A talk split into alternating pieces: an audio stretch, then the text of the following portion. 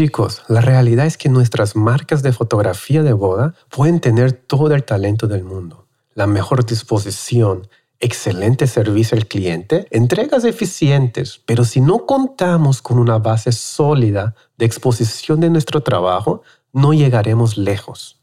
En pocas palabras, sin una estrategia de marketing que nos funcione, difícilmente llegaremos a nuestras metas.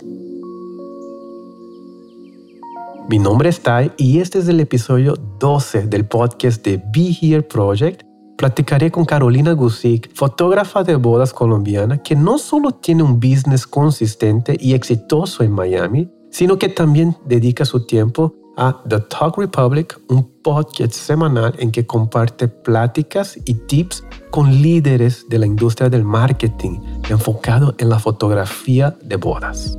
Carolina es una de las 10 invitadas al Congreso de Fotografía Online de Be Here Project, que será el 20 de julio, completamente online con fotógrafos de diferentes partes del mundo que compartirán sus secretos y experiencias, herramientas para el negocio de la fotografía de bodas. Tendrán acceso a tres días enteros de información para crecer sus negocios y llevar sus metas al siguiente nivel. Nos vemos en julio. ¿Qué tal, Oriana? ¿Cómo has estado? Hola, Tai, ¿cómo estás? ¿Estás emocionado? Bien, muy bien. Estamos en el proceso de promocionar ese congreso, todo va bien. ¿Qué has hecho últimamente? ¿Algún baile en TikTok o todavía no entras en TikTok? no, todavía no. Ese, yo espero que sea tu primer, tu primer destino, TikTok. Y si a ti te va bien, quizás yo entre también. ¿Por qué tenemos tanta aversión o quedamos paralizados para entrar a TikTok? ¿Será que es algo de edad? Porque sí estoy viendo personas ya grandes también ya entrando a esa onda de TikTok. Yo creo que puede ser un poco intimidante porque hay demasiada gente haciendo cosas increíbles en TikTok, ¿no? O sea, gente súper creativa que está inventando un montón de videos y un montón de tendencias súper extrañas y yo creo que es intimidante para uno como entrarle y no saber al principio qué hacer o que de repente no te ves bien haciéndolo o pensar en como en las ideas para poder aplicar. Pero yo creo que si tú y yo nos ponemos un día abrimos la aplicación y decimos, bueno, dale, vamos a hacer algo, yo creo que puede salir algo bueno, la verdad. Confío en nosotros. Ándale, hacemos un primer baile ahí de TikTok. Sí, pero tú y yo, tú y yo. Entonces tú empiezas y luego me lo lanzas a mí, luego yo te lo lanzo a ti y así vamos. A ver, ¿qué sale? Oye, eh, ¿cuál ha sido la plataforma de redes sociales que más ha utilizado para hacer marketing? ¿Has utilizado alguna plataforma en específico? Oriana? Instagram, definitivamente. Instagram yo creo que ahorita es la plataforma más fuerte para hacer marketing digital. Creo que es la más accesible, es la más fácil de usar. Me encantaría poder utilizar otras, me encantaría aprender de otras plataformas como Pinterest.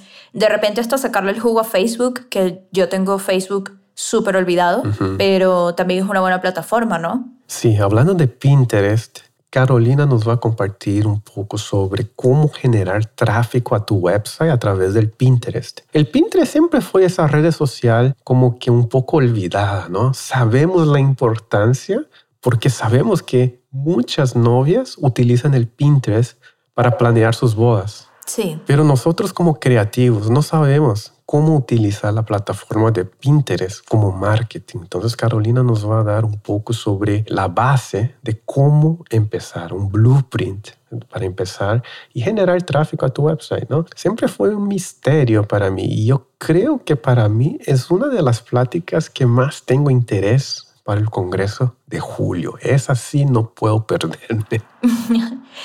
Mira, honestamente sí, para mí Pinterest es uno de los secretos mejor guardados del Internet, tanto a nivel creativo como a nivel de marketing, de negocio, de finanzas. Creo que hay muchísimas personas, miles de personas que le sacan el jugo a la herramienta y son creadores de contenido a través de Pinterest o en función de Pinterest. Incluso si te metes en alguna de estas páginas como de búsqueda de trabajo freelancers, como Upwork y no sé si Fiverr.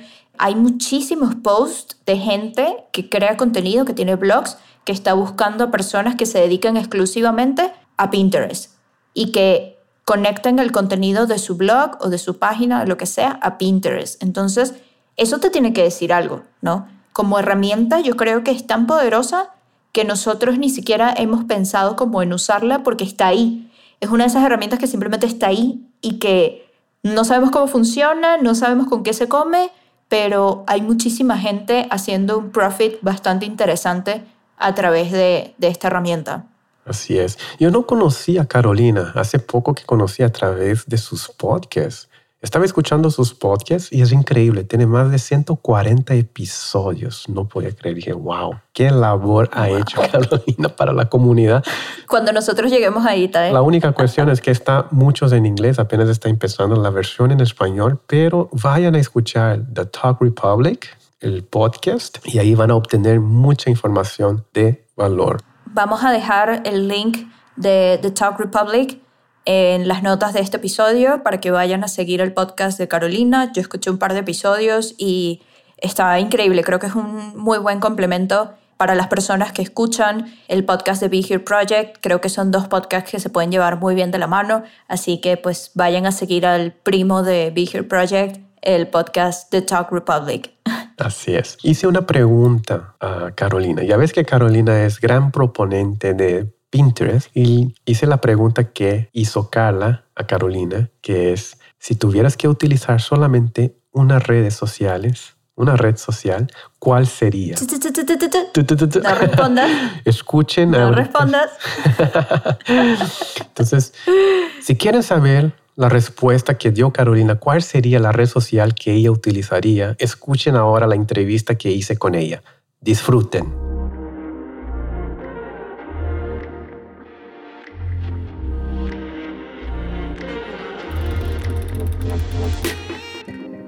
Ok, chicos, estamos aquí junto con Carolina Guzik. Es un gusto enorme estar junto contigo aquí en ese podcast. Cambiamos un poco los roles. La vez pasada estaba como el entrevistado y hoy estoy como el entrevistador. ¿Cómo has estado, Carolina? Yo súper, aquí feliz de ser la entrevistada hoy. ¿Cómo te sientes? ¿Te, te, te llaman mucho a entrevistas de podcast o entrevistas más? Entrevisto más porque yo entrevisto más o menos ocho personas al mes y más o menos al mes tengo dos entrevistas que yo hago. Qué loco. ¿Cómo, cómo mantienes toda esa disciplina de hacer podcast tan constante? Un calendario. ¿Tú utilizas un calendario así manual? Mira, utilizo dos. Utilizo un calendario, obviamente Google Calendar, que es el que me tiene todo súper organizado, pero, y esto es una publicidad que voy a mandar aquí, eh, uso un calendario que se llama The Content Planner, que es nada más para contenido. ¿Ok? Entonces aquí no pongo, por ejemplo, dentista, no, aquí no pongo nada de eso, aquí pongo nada más lo que tengo que hacer de contenido. Es de papel, entonces lo tengo al lado de mi computador, entonces literalmente siempre que estoy trabajando, el calendario está ahí mirándome, estoy vacío, estoy lleno, entonces ahí con eso me tengo bastante en track. Perfecto. Y para los que no te conocen, explícame de dónde eres, en dónde estás, creo que tal vez es un poco de misterio.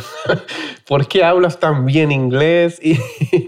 Y, cómo es que surgió esa idea de podcast en inglés? Cuéntame un poco sobre ti, Carolina. A ver, yo soy Carolina Gusick, vivo en los Estados Unidos hace casi que la mitad de mi vida. Soy originalmente de Bogotá, Colombia. Bueno, hablo inglés porque estudié aquí, todo el tiempo hablo en inglés porque mi esposo es americano, solo veo televisión en inglés, entonces bueno, todo el tiempo estoy como en la cultura muy americana metida. Soy fotógrafa hace 10 años, bueno, vamos un poquito más atrás, fui a la universidad, estudié comunicación social y, publicidad aquí en los Estados Unidos, después trabajé un poquito en publicidad, luego empecé mi propio negocio de fotografía hace 10 años, pero me encanta la publicidad, o sea, me encanta la parte de mercadeo, me encanta ver cómo funcionan las cosas, me encanta como la parte, como el, como el, detrás de cámaras de un negocio. Eh, entonces, como me gusta el detrás de cámaras de un negocio, pues empecé a trabajarle más a mi negocio, obviamente la parte de publicidad y de mercadeo. Y siempre que me reunía con mis amigos, era como que, bueno, Carolina, cuéntanos acerca de newsletters. Carolina, cuéntanos qué estás haciendo. Y como que siempre les compartía y dije un día, bueno, como les comparto a mis amigos, pues vamos a compartir esto un nivel un poquito más grande. Entonces creé un podcast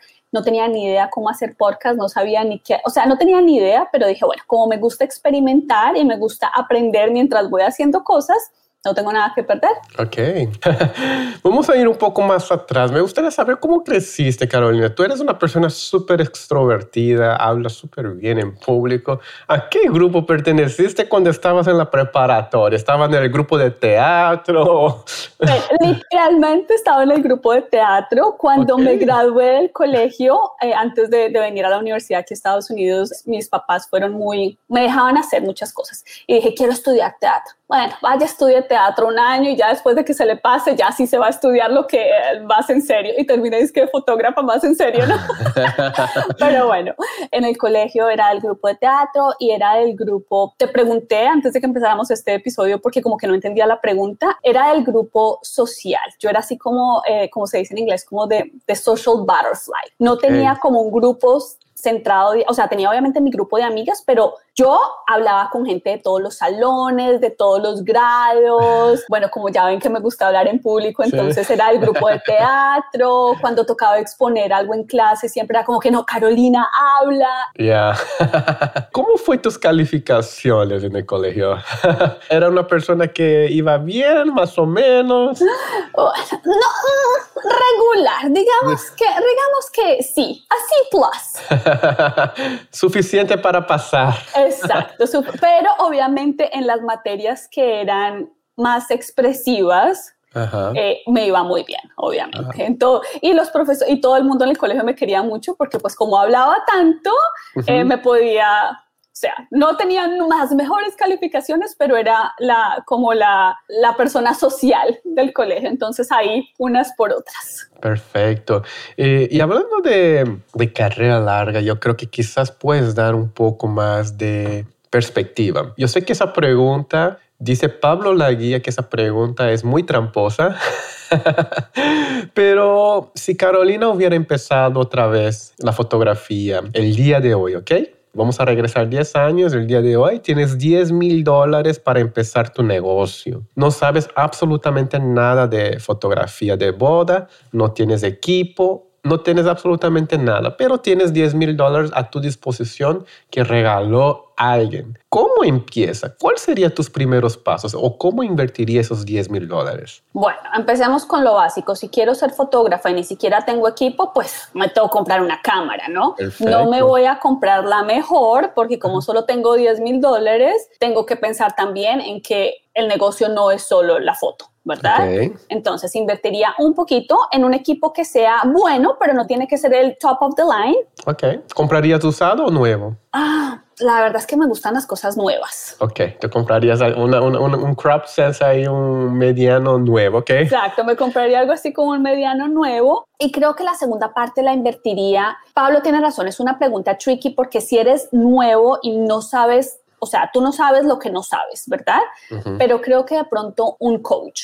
Ahora, hay que tener mucho cuidado porque he estado 10 años en este negocio, he pagado miles de dólares en coach y algunos han sido buenos, otros han sido mm, no buenos. Entonces ahí viene la parte que es un poquito tricky. Trataría de encontrar una persona que me ayude a identificar cómo planear mi negocio para que pueda salir adelante. Y obviamente también invertiría un poquito en un buen diseño para mi website. ¿Cómo sería tu división en cuestión de porcentaje? Vamos a ver si hay una pizza aquí de 10 mil. ¿Cuánto va a equipo? ¿Cuánto va a educación? ¿Y cuánto va a marketing? Porque parece que es la respuesta de la mayoría es, y es obvia, pero la diferenciación está en cuánto cada uno invertiría. Y es interesante saber la perspectiva. Yo creo que al final de la temporada vamos a saber cómo cada uno se pararía.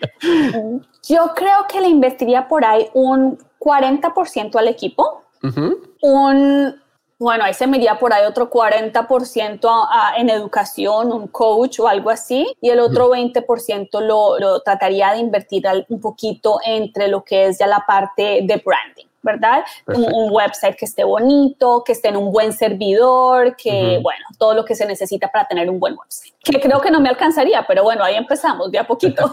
Perfecto, Esa, es interesante. Eh, no sé si existen, yo también, yo creo que estuve en, en, la misma posición, invertir mucho en workshops. Y hoy en día parece que el tema de coaching es un poco más popular, pero todavía sigo pensando que es un poco limitado alguien que sea focado ¿no? en la industria de la boda. Hay muchos coaches de business de otras partes, pero así de boda específico no hay tantos. Me gustaría preguntar, ¿cómo fue esa experiencia de coach? ¿Fue un coach de business que agarraste o fue un coach de, específicamente de fotografía de boda? A ver, fueron coaches que eran fotógrafos y se mm. especializaban, por decir algo, en la parte de, negocio ah, o en la... ¿Sí me entiendes? Pero eran las personas que he contratado siempre han sido personas que han tenido un negocio de fotografía. Ya, entonces que entiende la industria, ¿no? Ah, perfecto, muy bien. Durante esos años, Carolina, yo sé que probablemente has recibido muchos,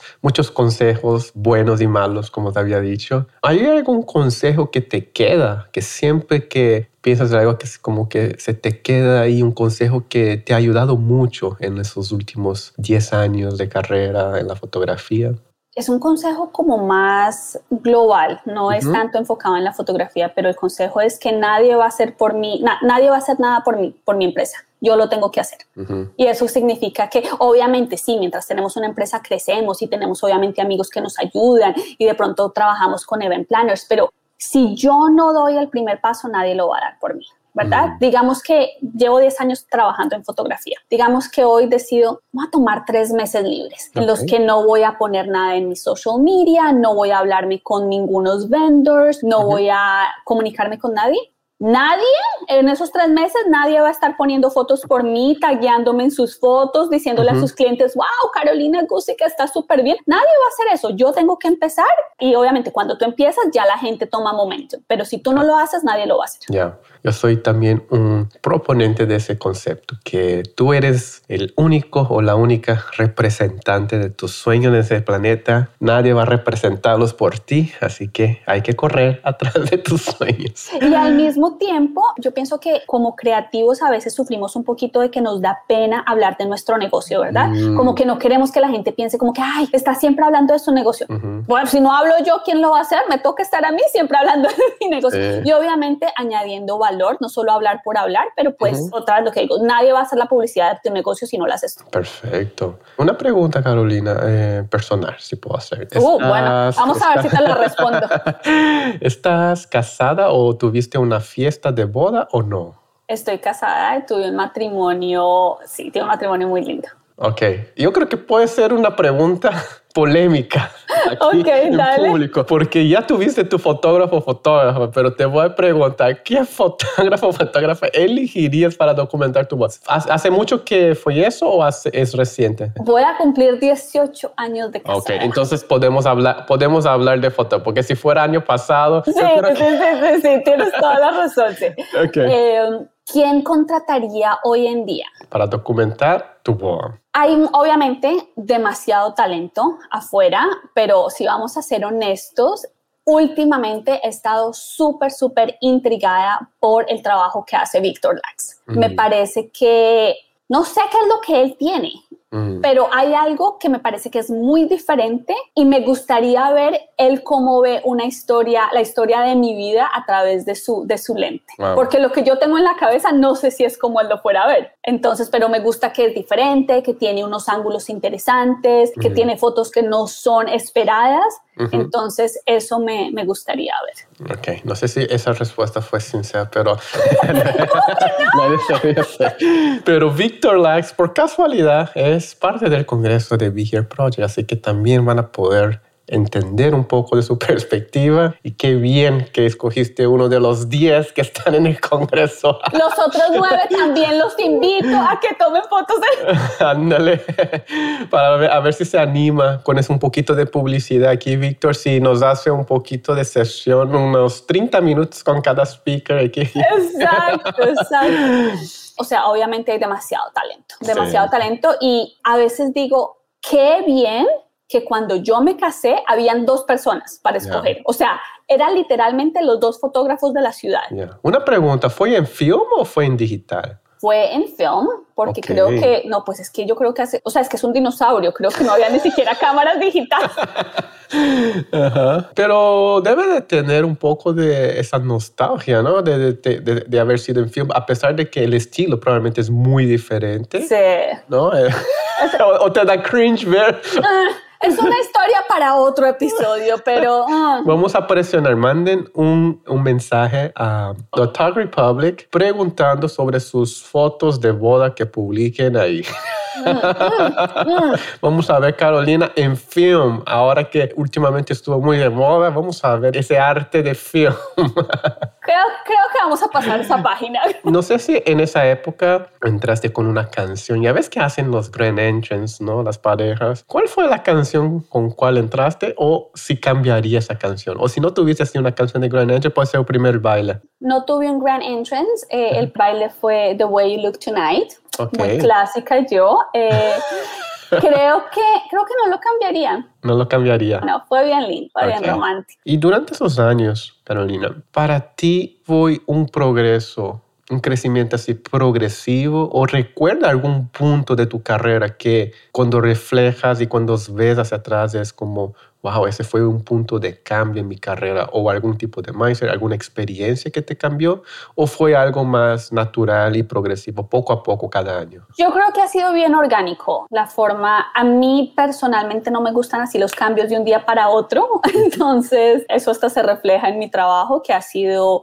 un crecimiento orgánico y progresivo. Obviamente llegas a un punto donde dices, wow, me siento que ya estoy como que en otra liga, ¿verdad? Cuando empiezas a trabajar de pronto matrimonios un poquito de los que más te gustan o empiezas a trabajar con event planners o con vendors que antes admirabas uh -huh. y ahora estás como que, ah, ya estoy en el grupito de ellos. Entonces, cuando llegué a ese momento y me di cuenta como que, wow, estoy trabajando con toda esta gente que hace tres años admiraba, fue como que lindo, como que estoy aquí, lo hice, lo logré y, y bueno. Entonces, con la próxima pregunta, ¿qué es lo que te quita el sueño últimamente? Por ejemplo, ¿qué es lo que estás pensando? ¿Qué es lo que como que planeas que esa, ¿no? Esa ansiedad a veces que nos da de algún proyecto o algo que está pendiente ahorita en este momento. 100% honesta, nada me quita el sueño.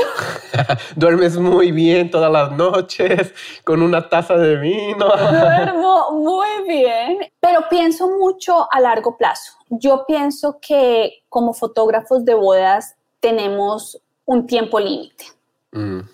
Que yo creo que, por ejemplo, fotógrafos de, de, fashion no tienen, ¿verdad? O sea, yo, por mm. ejemplo, y, y, puedo estar completamente errada, no quiero ofender a nadie, pero yo pienso que, que llega un punto donde uno dice, ah, este fotógrafo de bodas está como muy viejito, como que mm. ah, me que gustaría una persona más nueva. En cambio, pienso que, por ejemplo, los fotógrafos de fashion, me parece que entre más edad tienen, tienen más edge, son mm. más cool, ¿verdad? Por ejemplo, Annie Leibovitz o sea, no sé cuántos años tiene ella, pero ella no es joven. Pues sí. Y entonces tiene, tiene más edge. No, no sé si una persona de pronto de 70 años tomando fotos de un matrimonio uh -huh. tiene, o sea, no, no, la carrera me parece en mi mente que no tiene tanta longevidad. Uh -huh. Entonces, eso es lo único que pienso decir, bueno, va a llegar un momento en el que, o por cuestiones de que me siento que ya estoy cansada, que no lo quiero hacer, o por cuestiones de que, bueno, quiero mis fines de semana de vuelta, ¿cuál va a ser el siguiente paso? Sí. A veces me quedo pensando, si eso, por ejemplo, a veces me visualizo, cuando yo haga el último boda oficial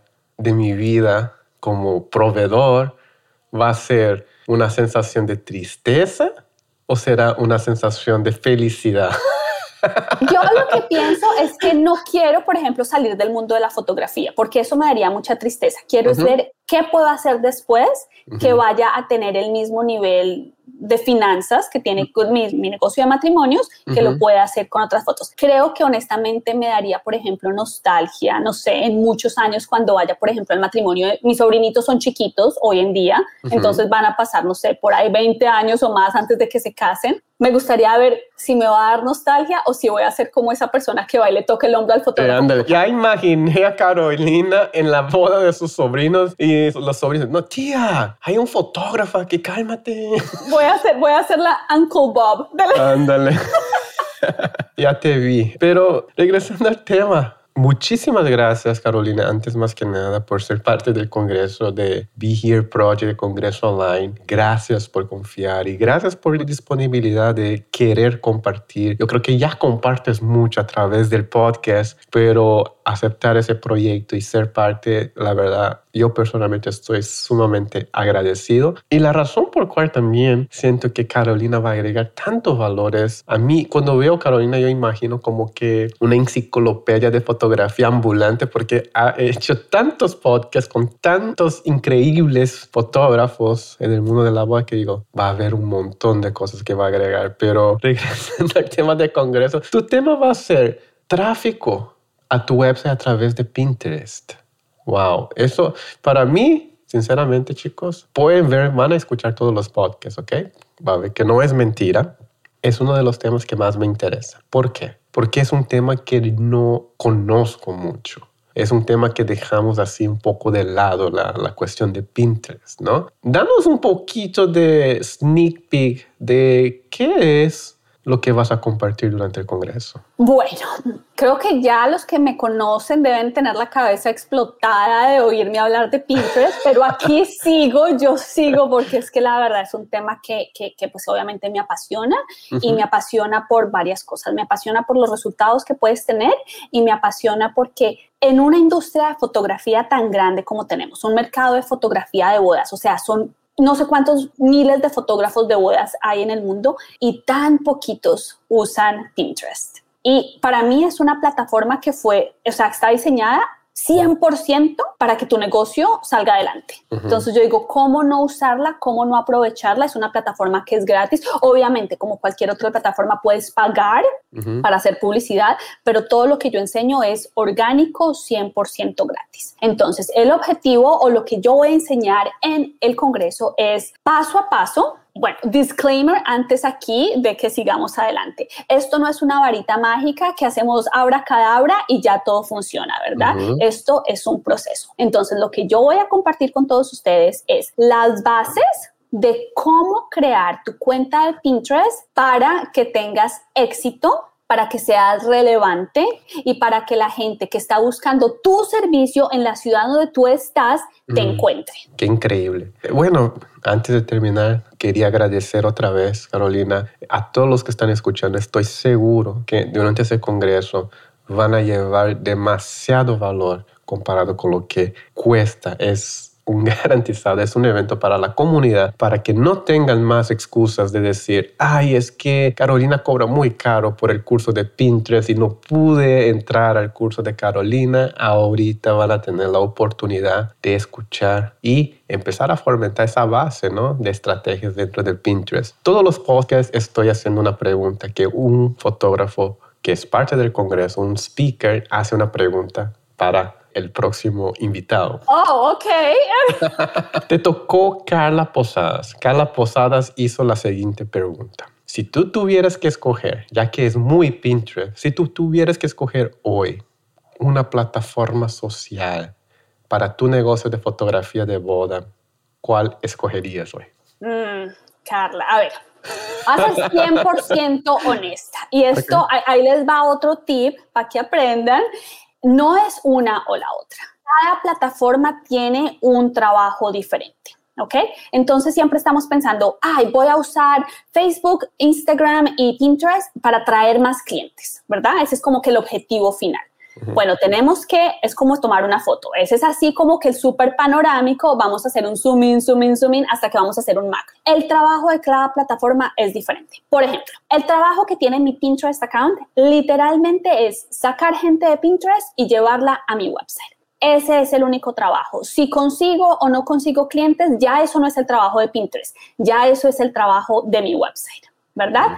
El trabajo que tiene, por ejemplo, Instagram, para mí, cada persona, cada fotógrafo es diferente, pero para mí, por ejemplo, el tráfico que yo tengo de Instagram a mi website, literal, es como 10 personas al mes. O sea, eso no existe. Eso, yo no uso Instagram para que gente vaya a mi website. Yo uso Instagram para que la gente me conozca como persona, para que la gente mm. conozca a mi perro, para que la gente sepa que me gusta hablar, para que la gente le dé tips de, fotografía, para que yo les cuente cuál es el último programa de televisión que estoy viendo. Es para crear simplemente una conexión personal con otra persona. Entonces, si Carla me dice, ¿cuál vas a usar? Pues las dos, la que deje de usar me va a afectar porque en una estoy llevando gente a mi website con Pinterest y en la otra estoy construyendo relaciones personales. Entonces, pues Carla, no te puedo dar una respuesta. Oh, te esquivaste de la pregunta, Pero te di las razones del por qué. Esquivaste así como Matrix la pregunta. Así, Bueno, pero digamos, si quieres que te diga literalmente cuál escogería, bueno, escogería Pinterest porque es la que lleva gente a mi website y de pronto en mi website me tocaría hacer un trabajo un poquito más delicado de que la gente me conozca personalmente. Perfecto, ahí está. ok, muchísimas gracias Carolina. Siempre es un gusto compartir tiempo contigo. Es increíble. Yo no sé si eso es de ti, nace así o estás acostumbrado con el podcast, pero toda vez que hablas trae una energía positiva. Yo creo que todos los que están ahí muertos durante el Congreso, cuando llegue Carolina, van a revivir con esa. ¡Arriba, arriba! Pero... bueno, te agradezco a ti por la invitación. La verdad que estuve muy feliz cuando me invitaste. Me parece, me encanta ser parte de la comunidad, me encanta enseñar cosas nuevas, me encanta. Nunca practiqué deportes en el colegio, entonces mi esposo dice que no soy un team player, pero sí soy un team player cuando es de mercadeo. Perfecto. Muchísimas gracias. Estén pendientes, chicos. Para los que no han comprado, vayan, compren el boleto. No hay ninguna fricción para aprender. Nos vemos en julio, Carolina. Y mucho éxito siempre. Bye bye. Lo mismo para ti. Chao.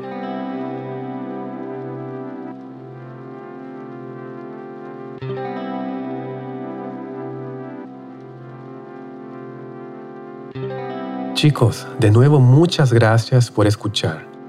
Espero que esta conversación con Carolina les haya aportado valor. Y si quieren tener acceso a todo el contenido de marketing enfocado a la fotografía de bodas, de que hablará en Congreso de Fotografía, no pierdan la oportunidad de inscribirse en congresodefotografía.com. Nos vemos el 20, 21 y 22 de julio completamente online. Y recuerden que para mantenerse al día con los episodios del podcast de Be Here Project, se pueden suscribir en Spotify, Apple Podcasts, Google Podcasts o en su plataforma favorita de podcast. Publicamos episodios cada semana y también siguiéndonos en Instagram como arroba Be Here Project encontrarán un montón de información extra referida a nuestros episodios. La comunidad de Be Here sigue creciendo en Facebook. Únete al grupo privado de Be Here Project oficial para ser parte de nuestras conversaciones diarias. Y también como extra te puedes suscribir a nuestro canal de YouTube. Todos los links de los que hablamos los pueden encontrar en las notas de este episodio. Mi nombre es Tai. Y mi nombre es Oriana. Y nos vemos para el próximo episodio del podcast de Be Here Project, este espacio donde crecemos todos los días en nuestros negocios de fotografía de bodas, sin filtros, sin miedos hasta luego, chicos. Bye bye.